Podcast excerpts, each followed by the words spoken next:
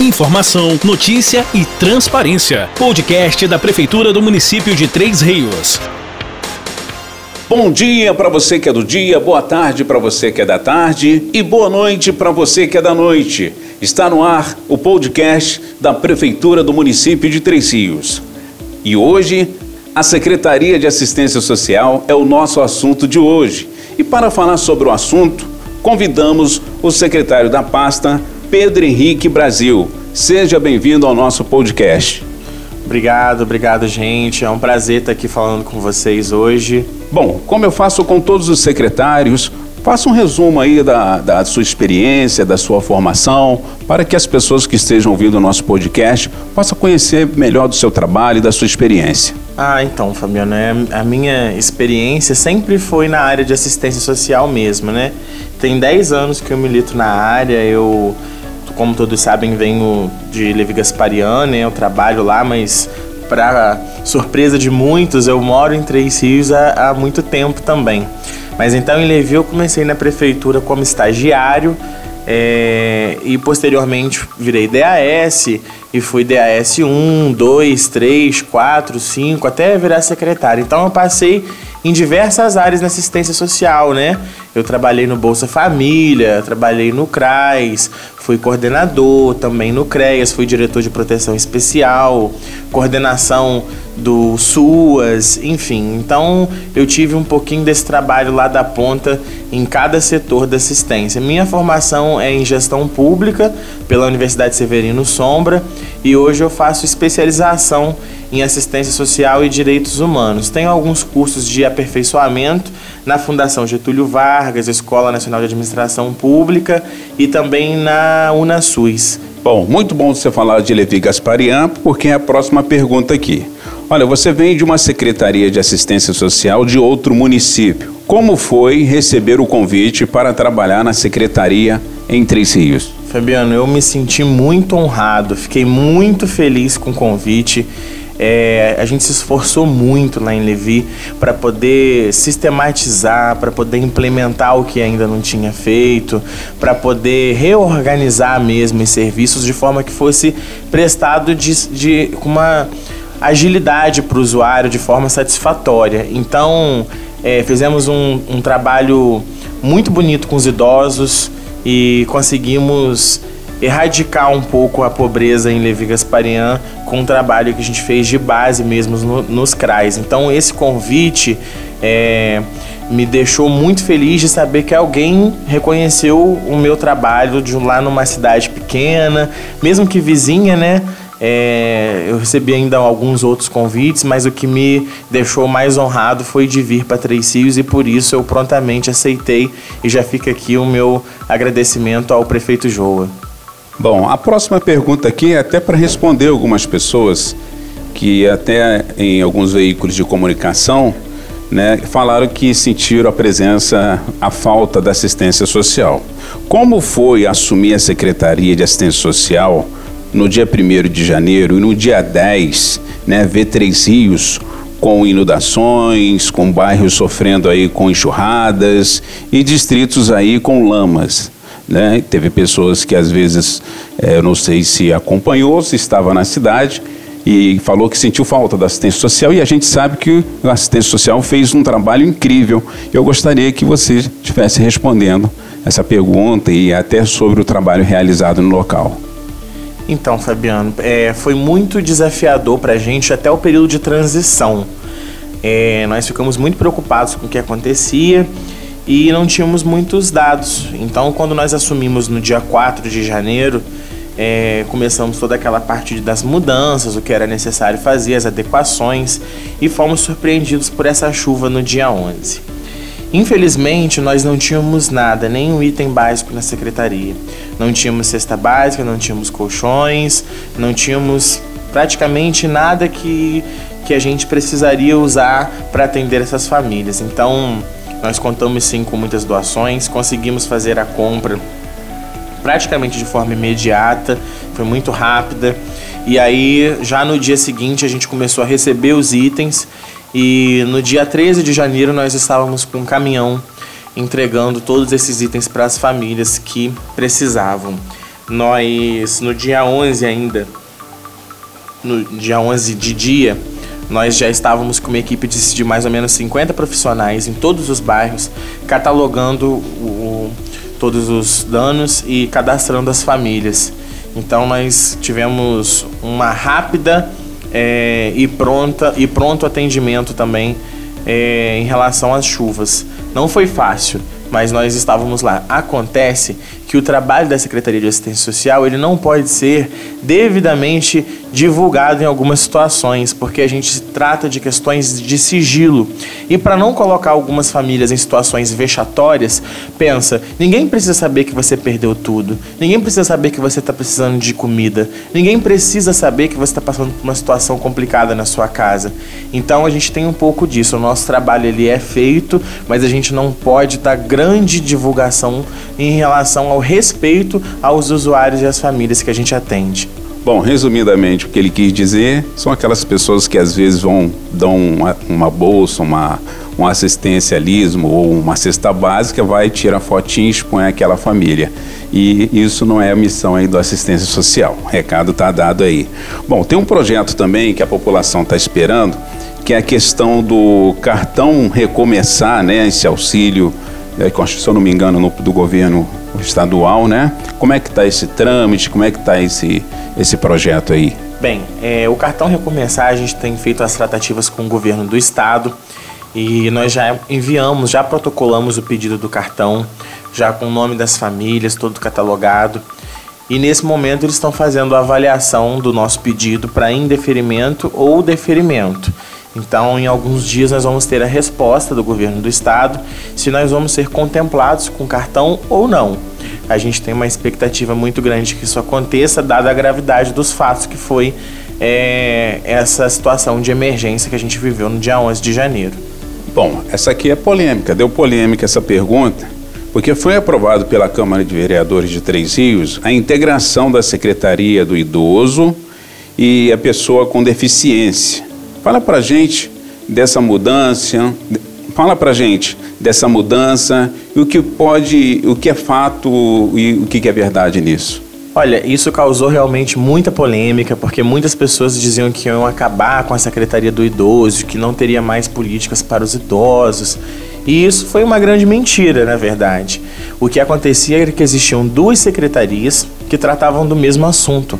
E a Secretaria do Idoso não teve orçamento né? A gente sabia que precisava estar tá atendendo os idosos, mas se fosse com secretarias separadas, a gente não poderia estar tá acolhendo eles da forma que a gente queria. Então, foi uma, uma mudança de nomenclatura, mudou o nome, juntou a secretaria para que se economizasse um cargo. Não há necessidade de ter dois secretários para fazer a mesma coisa. Então, a política do idoso, ela está totalmente vinculada à política de assistência social. Então, o que, que a gente fez? É o mesmo secretário para cuidar das duas políticas. E a gente acrescentou o nome Direitos Humanos porque são vários os assuntos que a trata que a pasta absorve. Então, se a gente colocasse todos eles, o nome da secretaria ficaria muito grande. Seria Secretaria de Assistência Social, e do idoso, e da pessoa com deficiência, e do negro, e da mulher, e do LGBT. Então, por isso a gente junta direitos humanos. Mas está lá, a gente está com todos os planos, os nossos projetos para os idosos funcionando, o Planeta Vida foi ampliado, a fila de espera foi zerada, o centro de convivência está aí no forno, daqui a pouquinho está saindo saindo quentinho e a gente vai estar tá mostrando para essas pessoas que diziam que a nossa política do idoso iria acabar, que é justamente o contrário, que a gente vai ampliar e fazer uma política que dê dignidade à nossa população idosa. Engraçado que tinha a oposição estava lançando fake news aí, dizendo que havia acabado. Vamos lá, seguindo aqui no podcast de hoje, é, o Bolsa Família e o benefício de prestação continuada, qual a, de, qual a demanda né, de hoje para o enfrentamento pelo, pela Secretaria sobre esses projetos sociais? Bem, o, tanto o Bolsa Família, tanto o benefício de prestação continuada, o BPC, eles são de responsabilidade do governo federal. Então, em relação ao Bolsa Família, o cadastro único, a sede é no município e a gente sempre costuma assim dizer que ela é centralizada de uma maneira equivocada. Então, em breve, a gente também vai estar descentralizando o Bolsa Família. Nós temos quatro CRAs nos bairros e a pessoa, quando precisa de algum atendimento, precisa vir ao centro, seja de qualquer bairro, inclusive de bem posta, para ser atendido aqui. Então, nós vamos descentralizar, vai ter uma equipe em cada CRAS para que fique o atendimento mais perto da casa das pessoas. Então, em breve, a gente vai estar. Desfazendo esse setor único, exclusivo do Bolsa Família e os profissionais vão estar atendendo nos CRAs de uma maneira para alcançar de melhor forma as pessoas. É, não existe fila de espera no município para atendimento, tá? Nós conseguimos zerar, zerar a fila de espera. E o BPC a gente também faz através do CRAS, orienta o usuário para fazer a solicitação. Quando necessário, o assistente social até faz a solicitação para o usuário. Enfim, são dois programas, são, são dois benefícios é, que a gente consegue hoje no município dizer que nós estamos atendendo bem a população. Muito bom. Com o distanciamento social causado aí pela pandemia do novo coronavírus, como estão sendo realizados aí os atendimentos do CRAS e do CREAS? Então, foi bom até você ter feito essa pergunta. É, a gente tem uma, uma questão muito grande Três Rios que no ano de 2020, nós observamos um, um, índice de atendimento muito baixo.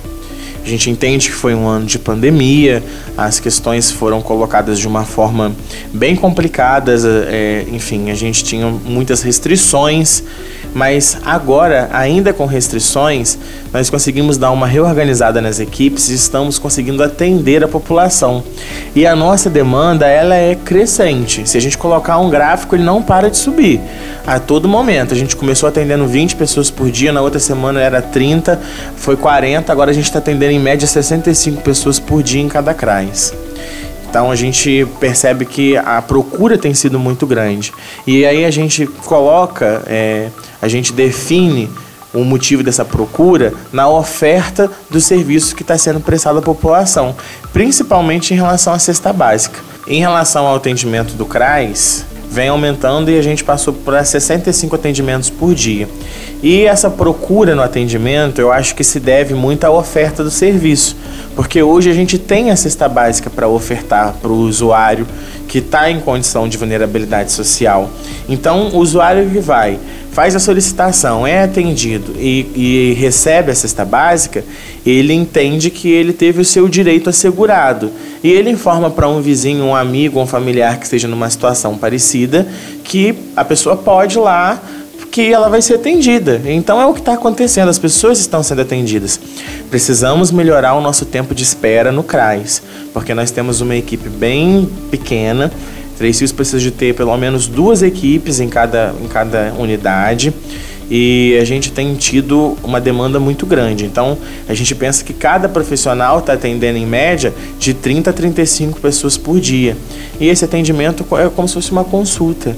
É preciso saber sua vida, sua situação, né? Tem toda uma conversa, existem parâmetros, então não pode ser uma coisa rápida até para que seja bem feito o atendimento. Então a gente está já, inclusive hoje a gente tem uma reunião com todos os coordenadores para a gente estar tá alinhando algumas situações referentes à, à agilidade no atendimento, para que essa fila não demore tanto. Não, a gente não pode esperar que uma pessoa que esteja precisando de alimento fique mais do que 24 horas esperando por um atendimento.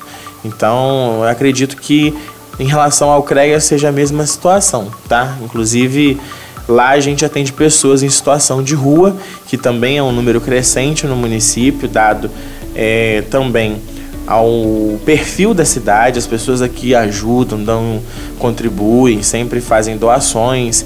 E aí, com essas questões, as pessoas em situação de rua acabam, acabam ficando na cidade pela questão do povo ser acolhedor e ajudar. E aí você vai me perguntar, então não deve ajudar? Não.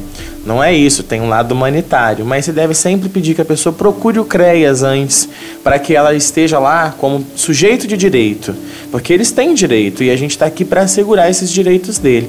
Agora, quando a gente dá o dinheiro, né, independente para o que seja, a gente está alimentando aquela situação, não é legal. Então, eu sempre aconselho as pessoas: não dê dinheiro, peça para procurar assistência social. Estamos chegando ao final aqui do nosso podcast. Pedro, gostaria que você falasse aí sobre isso. os seus agradecimentos, considerações. Fique bem à vontade aí para deixar o contato na assistência social para as pessoas entrar em contato com você. Então, é, primeiro eu queria agradecer muito a população que tem sido paciente. A população tem entendido a situação que a gente tem vivido. É, não tem sido fácil para gente, não tem sido fácil para o prefeito, mas nós estamos aqui, nós nos colocamos à disposição. Ele, quando decidiu se candidatar, eu, quando decidi aceitar o cargo, o desafio, e nós estamos pensando, nós estamos trabalhando muito para que tudo aconteça da melhor forma. É, e com isso, a gente precisa de tempo, porque muitas coisas não dependem só da gente, depende dos setores, de toda a burocracia do serviço público. Então, mesmo a gente conseguindo zerar algumas filas, a gente conseguindo prestar um atendimento de qualidade, a gente sabe que a gente ainda precisa melhorar. Mas tem muitos projetos ainda por vir. Em breve, é, nós vamos estar, se Deus quiser, aprovando a lei do SUAS na Câmara, que até te convido para voltar para a gente falar um pouco sobre a lei do SUAS, que vai modificar a forma de se fazer assistência social em Três Rios. Nós vamos começar uma nova fase, um novo tempo e a população vai perceber isso através das mudanças que nós estamos propondo com a implementação da lei do SUAS. No mais dizer que que eu estou bastante honrado e, e, fico muito feliz de poder estar aqui contribuindo é, para esta política que eu amo, a política que eu milito que faz parte da minha vida, que é a assistência social e os direitos humanos. E em breve também, Fabiano, fazer uma aspas aqui bem rapidinho, nós vamos estar convidando todos os coletivos para uma conversa. Então, nós vamos começar uma prática de inclusão e participação social nas nossas decisões de maneira a fazer uma gestão bem democrática e participativa. Mas no mais é isso, agradeço a todos, que tenham todos aí é, um dia abençoado. Grande entrevista, esclarecedor, conversei aí com Pedro Henrique Brasil, secretário de Assistência Social do governo Joa e o professor Jackson. Meu muito obrigado, podcast da Prefeitura do município de Três Rios. Volta semana que vem. Obrigado. Você acabou de ouvir o podcast da Prefeitura de Três Rios. Nos siga nas redes sociais, arroba Prefeitura de Três Rios, no Instagram e no Facebook.